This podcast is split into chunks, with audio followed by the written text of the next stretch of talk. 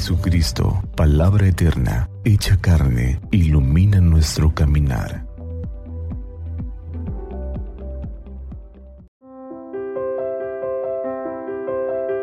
Viernes 5 de noviembre. Viernes 31 del tiempo ordinario. Hoy la liturgia nos presenta el Evangelio según San Lucas capítulo 16 versículos del 1 al 8. En aquel tiempo Jesús dijo a sus discípulos, Había una vez un hombre rico que tenía un administrador, el cual fue acusado ante él de haberle malgastado sus bienes. Lo llamó y le dijo, ¿Es cierto lo que me han dicho de ti? Dame cuenta de tu trabajo porque en adelante ya no serás administrador. Entonces el administrador se puso a pensar, ¿qué voy a hacer ahora que me quitan el trabajo?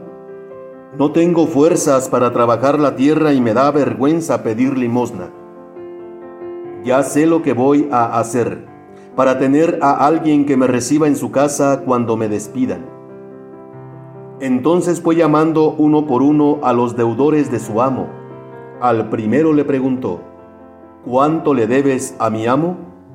El hombre respondió, cien barriles de aceite. El administrador le dijo, Toma tu recibo, date prisa y haz otro por cincuenta. Luego preguntó al siguiente, ¿Y tú, cuánto debes?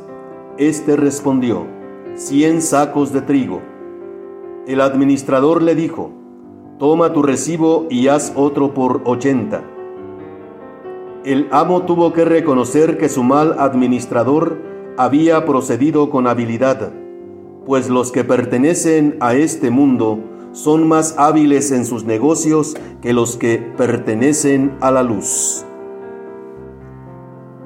Palabra del Señor.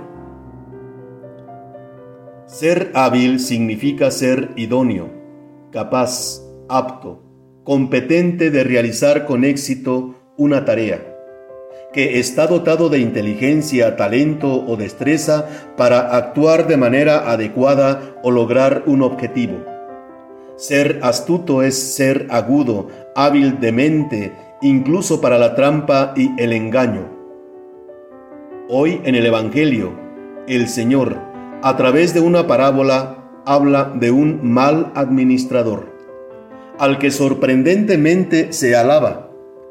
Analizando a fondo, el Señor nos da una enseñanza seria y muy saludable habla de un administrador que está a punto de ser despedido por gestión fraudulenta de los negocios de su amo y para asegurarse su futuro, con astucia trata de negociar con los deudores.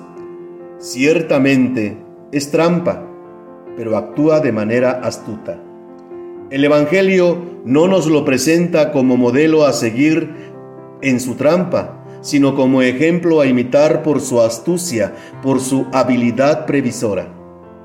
La enseñanza es a hacer uso adecuado con habilidad, con astucia de los bienes materiales para que nos ayuden a nuestra salvación. Pidamos a Dios que seamos hábiles, astutos en el buen sentido, para alcanzar los bienes del cielo. Bendiciones.